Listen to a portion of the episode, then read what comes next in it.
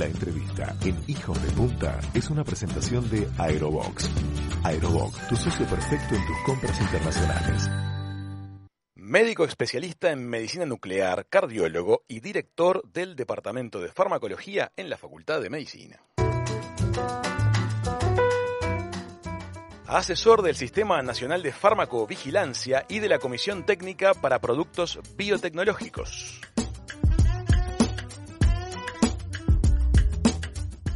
Acerca de los que se llaman los sesgos en el mundo de los medicamentos y sobre toda la terapéutica que está en desarrollo para COVID-19, Avifavir, Sputnik 5, vamos a conversar y aprender con el doctor Gustavo Tamosiunas. Bienvenido a la mesa de Hijos de Punta. Gustavo, ¿cómo estás?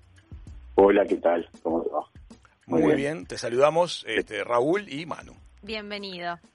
¿Qué tal, Raúl? ¿Qué tal, Manu? Muy bien. Encantado.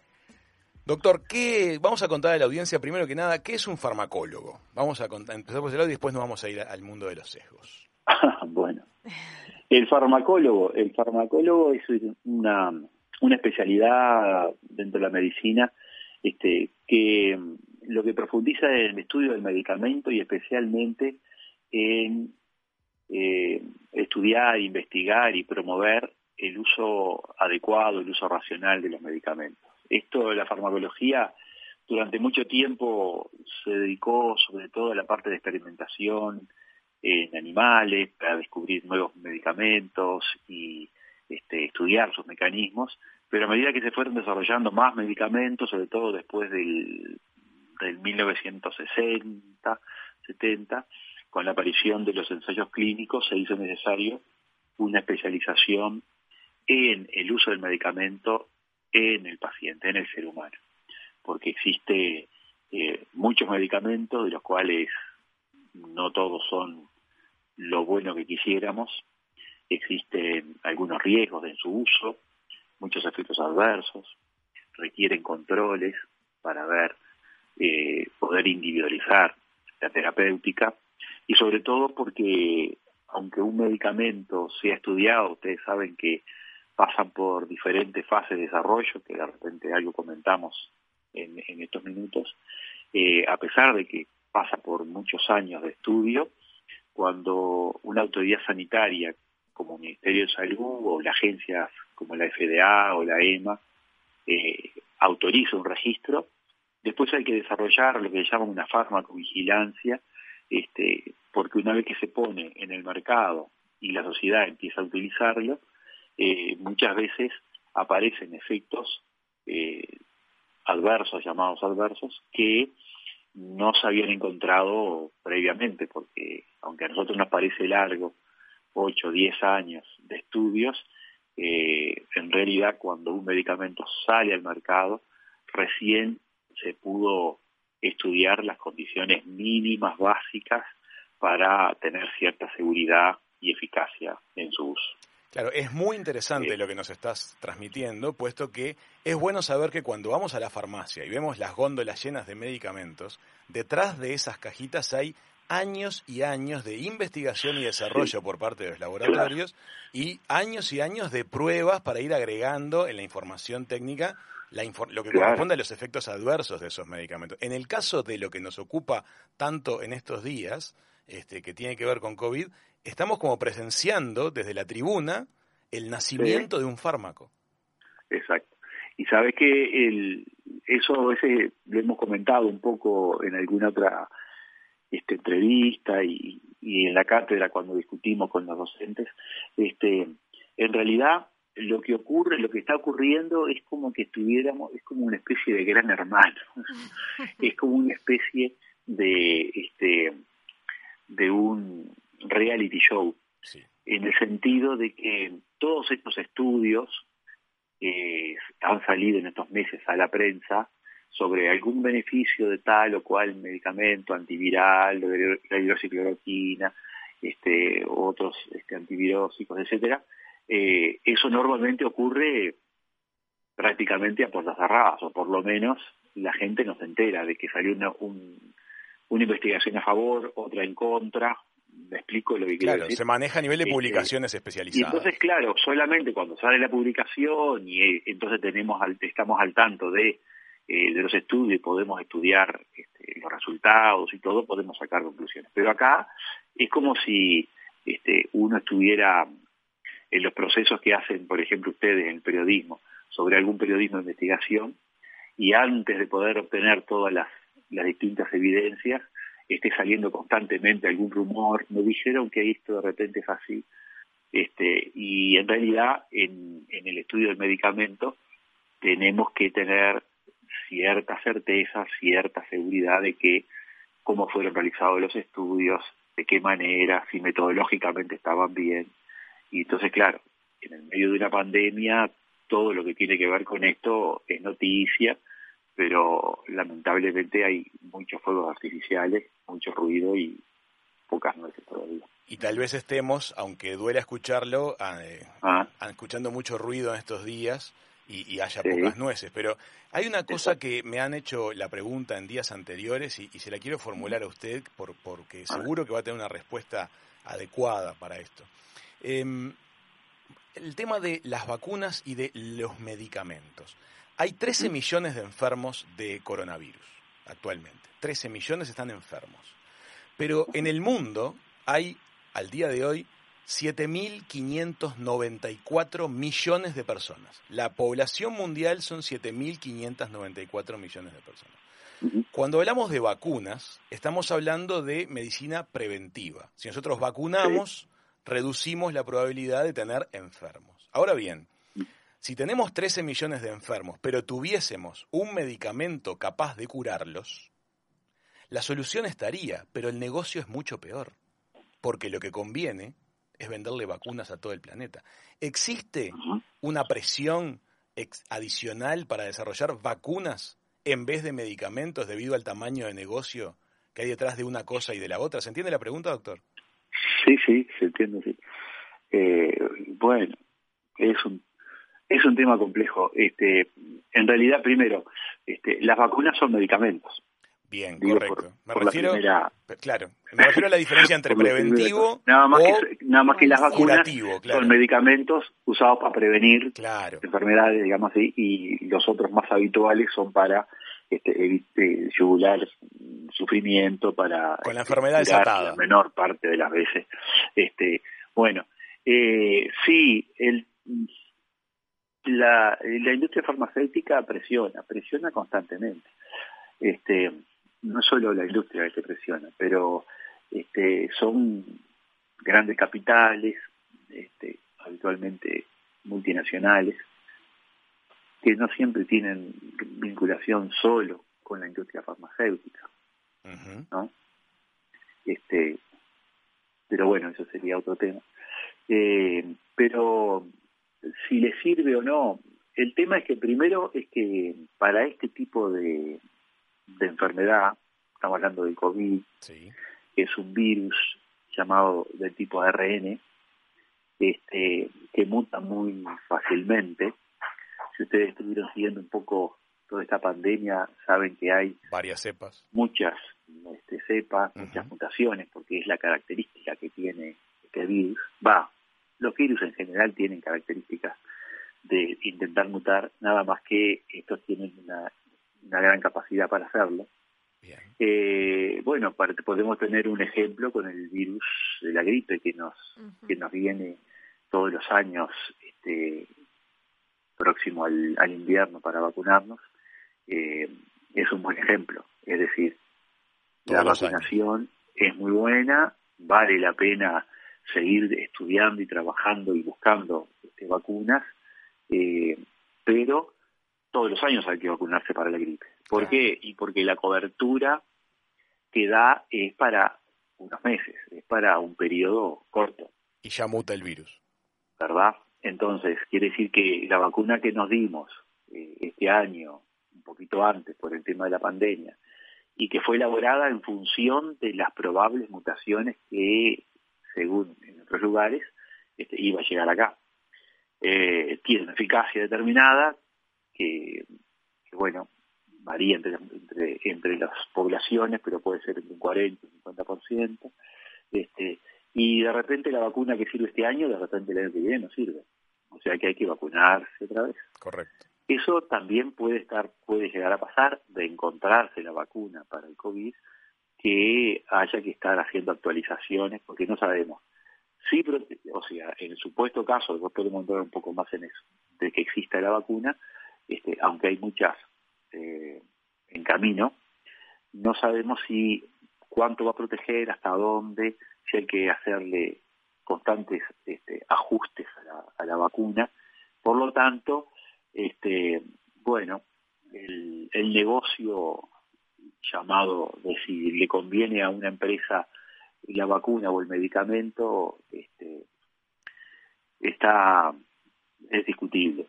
Eh, recuerden que la, que la medicación para el, para el caso de los enfermos con COVID este, también es complicada porque un 85% son asintomáticos o prácticamente no, o tienen síntomas muy leves.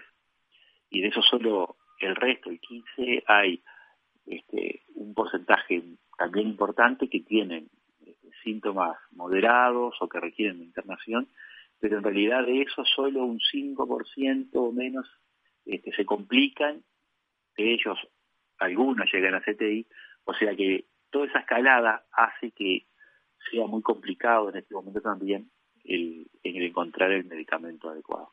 Pero o sea que el, el, este, la industria está trabajando tanto para obtener vacunas que hay ensayos por todo el mundo, cerca en la región, en Argentina, en Chile, Inglaterra, salió lo de Rusia ahora, en China, Estados Unidos, Brasil, este, pero es difícil por las características, por los requerimientos y las características del virus. Una pregunta que, que, nos hace la audiencia, este, nos ponen, de 8 a 9 personas no necesitan ninguna medicación porque evolucionan adecuadamente. Es, es realmente es un dato significativo a la hora de pensar, bueno, vamos a vacunar a todos, este, con el costo que ello implica para los países, para la humanidad entera. Es, es un dato significativo, este, es una diferencia muy grande. O la posibilidad de desarrollar medicamentos. Bueno, quiero saber, eh, doctor, acerca de este fármaco antiviral Avifavir, que se habla de que Rusia va a estar exportando a siete países de América Latina, entre los cuales estaría Uruguay, y también su palabra acerca de eh, esto que surgió eh, ayer referido a Sputnik 5 y que tiene, eh, ha salteado un montón de controles, no está publicado en los medios autorizados. Me interesa su palabra, por favor. El, este, bueno, con respecto a la Primero, con respecto a lo del tratamiento, lo del antiviral. este, sí. El, bueno, una cosa son las intenciones, otra cosa después qué es lo que, qué es lo que ocurre. Este, todavía no se ha encontrado este, ningún medicamento que realmente haya demostrado una eficacia significativa, con bajo riesgo, como para poder darlo este, a la población que sean COVID positivos.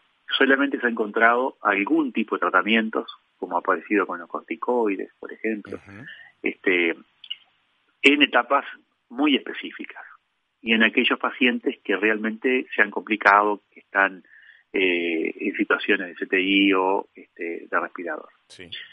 El, el, tratamiento va a ser difícil porque, claro, ¿qué pasa? Es cierto que la mayoría de los pacientes curan espontáneamente o con muy con mínimos síntomas, pero este, el, darle una medicación, hay que encontrar cuál es el momento más adecuado para darlo. ¿Por qué? Porque el antiviral tiene efectos mientras se está replicando el virus, es decir, mientras tenemos el virus y se está multiplicando, porque lo que hace es bloquear esa multiplicación. Pero en lo que en los enfermos que tienen esta, esta enfermedad y eh, se agravan, es decir, evolucionan mal, ese pequeño porcentaje de casos que hablamos hoy, en realidad el agravamiento es por otras razones, por el sistema inmunológico que se, que se compromete, por lo que se llama una tormenta inflamatoria, y ya el antiviral tiene poco o muy poco papel. O sea que está con un gran signo de interrogación. Y después está que la autoridad sanitaria de cada país, como en el caso nuestro, el Ministerio de Salud, tendrá que evaluar este, qué hacer con un medicamento en donde hay que ver si tiene todos los, resultados de eficacia, seguridad, en qué situación, etcétera, me parece que no va a ser un hecho de que, eh, aunque el gobierno ruso diga tengo para exportar, que en los países lo acepten sin registro previo, sino estudios adecuados. O sea, que creo que eso forma parte también de esos eh, fuegos artificiales que hablábamos. Bien, Y con respecto a la vacuna, este, que también tiene las generales de, lo que estamos hablando, este, eh, a mí me llama la atención que tenga que ser el presidente de un país que, esté mencionando y que no haya las publicaciones adecuadas, académicas, que son las que este, permiten poder estudiar en qué condiciones se realizó el estudio, lo que resultados hay, etcétera, cosas técnicas, digamos así. Eh, el impacto de si la hija del presidente se dio la vacuna o si tal o cual otro presidente la tomó, son cosas, me parece, este, de gran impacto publicitario, pero desde el punto de vista científico-técnico no, no nos podemos es un caso, meter en eso. Es un caso aunque sea la hija del este, presidente. Es un caso, un caso, aunque sea el presidente o un ministro o algo, desde el punto de vista biológico, desde el punto de vista científico. Y estadístico, es un caso. ¿verdad? Es un, este, Doctor, ¿qué la estamos? sí, sí, perdón, diga. La, otra cosa es que, eh, imaginando que se llegue a la vacuna, imaginando que sea esta o que sea alguna, sea la de Oxford o que la que sea, este, es necesario los eh, el tiempo, cuando a veces la Organización Mundial de la Salud dice hay que tener paciencia, no es tener paciencia porque sí, sino para que se den los diseños y los estudios adecuados para poder este, evaluar la eficacia, para evaluar cuáles son los grupos de mayor riesgo, para evaluar los riesgos o los efectos adversos a corto, a mediano o a largo plazo. Este, y después, la calidad. El producto puede salir a pequeña escala para un grupo determinado, que pueden ser cientos o miles de pacientes, este, con buena calidad, pero después a gran escala significa lo que tú estabas diciendo hace un rato, para millones. Claro y la misma calidad que se le da a, un grupo reducido tiene que mantenerla a gran escala. Lo mismo que la estabilidad, son productos, ¿verdad? Es como, a veces yo hacía una, esta analogía, con, vos podés hacer una receta que te sale precioso, una pizza con mozzarella, un buen asado, ¿no? este, una buena un refresco, ¿eh? un refresco cola. Refresco. Y te puede salir muy bien una 2, 10, 50. El tema es que salga exactamente igual diez mil veces, un millón de veces, que seas estable. mil millones de veces. Tiene que tener ciertas condiciones de estabilidad, porque no se trata del gusto de un alimento, sino para la salud de la población. O sea que todo eso, y después el otro tema, después es este el tema de costo. A eso iba. ¿Cuánto es que va a salir? Porque nosotros estamos todavía bajo lo que llaman los sistemas de leyes de patentes, eh, que no hace tanto tiempo que están en relación a los medicamentos e insumos sanitarios, que es otro tema que es que empieza a mezclarse, ya no solo se mezcla lo comercial, lo político, lo económico, lo técnico, eh, ¿me explico? Totalmente. Este, entonces muchas veces es eso que después eh, se queda, queda embretado porque esto ya se ha hablado, creo que la Organización Mundial de la Salud y hay algún gobierno, creo que el de Costa Rica, que ha mandado, este, en nuestro país también se ha estado de acuerdo en poner en marcha lo que llama o las licencias obligatorias o algún tipo de mecanismo para que no se usufructe el tema de las patentes en este tipo de situaciones. Pero eso requeriría otra para Uruguay no aplica todavía, sin, lugar a dudas. Preparando la entrevista, estuvimos este, analizando al detalle lo que usted ha estado diciendo en distintos medios referido a la existencia de los distintos sesgos a la hora de establecer la, la selección de los productos medicamentosos, tanto a la escala personal como a la escala de las instituciones médicas, como a la escala de los países. Hay lobby en todo esto. Eh, los laboratorios hacen su trabajo para tratar de quedarse con las ventas y es natural que pase, siempre ha sucedido. Entonces, las leyes de patentes provocan como una ventana de, de cierta duración entre que un medicamento es lanzado y que se puede empezar a fabricar émulos de ese, de ese preparado médico. Sí, Y ese tiempo, el laboratorio que lo lanzó primero se queda con la opinión pública. Este fue el primero, este es el mejor. Y eso sucede, y esto seguramente lo vamos a ver suceder ante nuestros ojos, doctor. Le quiero preguntar acerca de el plasma de los pacientes recuperados, investigación que está en curso, entre otros países, aquí en Uruguay. Este, Cuéntenos un poquito cómo funciona eso y en qué está la investigación. Bueno, eso, este, eh, yo no soy especialista en el, en el tema de inmunidad y el plasma, pero hablando con, con los colegas que, que, han estado desarrollando esto, se está desarrollando acá en Uruguay y en, distintas partes del mundo. Eh, es para, en realidad, este, es también para una eh, situación muy específica, muy puntual de los pacientes que tienen COVID. No es para, para cualquiera. No, es para, los que están en alto riesgo ya. Exactamente, no es para, para Está en etapa de investigación y está muy bien que eh, tratamientos promisorios por distintos mecanismos este, estén bajo la lupa de cuando se lo administra, previo consentimiento del paciente, que se pueda investigar tal cual lo que está sucediendo. Todavía no tenemos datos eh, fidedignos del valor, porque hay algunos datos casi anecdóticos con pocos casos, pero parecería que tiene buen resultado. El tema es que la administración esto de plasma de pacientes que ya hayan tenido este, la enfermedad, lo que hay es, la transferencia de, una inmunidad de un paciente hacia otro. eh, también sería muy bueno que, pudiéramos contar con este tipo de cosas, pero todavía no hay resultados. Este, acá se han dado muy pocos casos. Correcto. Se han logrado. ¿Por qué? Porque se tiene que dar no solo crítico, sino este, reunir determinadas condiciones el paciente para poder este, administrárselo. Entonces todavía el tema del número es terrible. Claro, la estadística.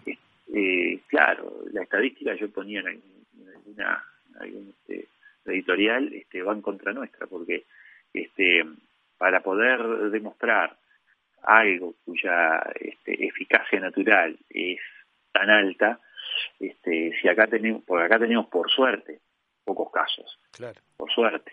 Este, Todos nuestros infectados, de hecho, no pesan en la estadística. Uruguay está con 191 personas enfermas. ¿Qué aportamos a la estadística? Nada más que ideas, en realidad. Eso es muy difícil. Lo que sí sirve, Exacto. Entonces lo que sí sirve de repente es que Uruguay, con que lo que está pasando, eh, realice, este, colabore con estos estudios, pero son estudios multicéntricos, o sea que se ocurren en distintos países, se generan un gran banco de datos para poder este, llevar más rápido al, número adecuado. Le contamos... Pero eso requiere mucha, mucha, este, mucho trabajo y nuestro país va a participar con algunos casos porque no se pueden inventar los casos. Y bueno, en este momento creo que en CTI hay cinco casos. Le contamos a, la gente que el plasma es eh, el componente de la sangre que queda cuando retiramos células eh, de glóbulos rojos, glóbulos blancos y plaquetas. Y ahí están los antivirales. Ahí están las proteínas que se llaman anticuerpos. Los anticuerpos. Y entonces eso se, se, toma de pacientes que se recuperaron, se, se, retiran todos estos componentes, queda solo el plasma y se le aplica a pacientes que están en caso de riesgo de vida ya. Eso es, el marco de la, de la experimentación.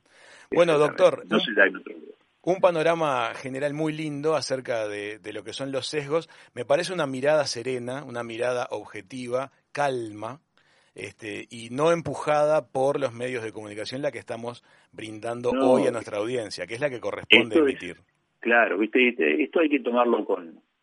Es un momento, es importante, los medios tienen mucha importancia el papel que tienen para, para poder reflexionar, para conversar con, con, la gente, este, ver qué preocupaciones, pero este, claro, al estar dentro de la pandemia es complicado a veces poder salir, porque hay dos cositas nada más, ya te los dejo, pero una es que nosotros eh, las demás preocupaciones psicológica, salud mental, cardiológica, de todo tipo, siguen en tiempos de pandemia.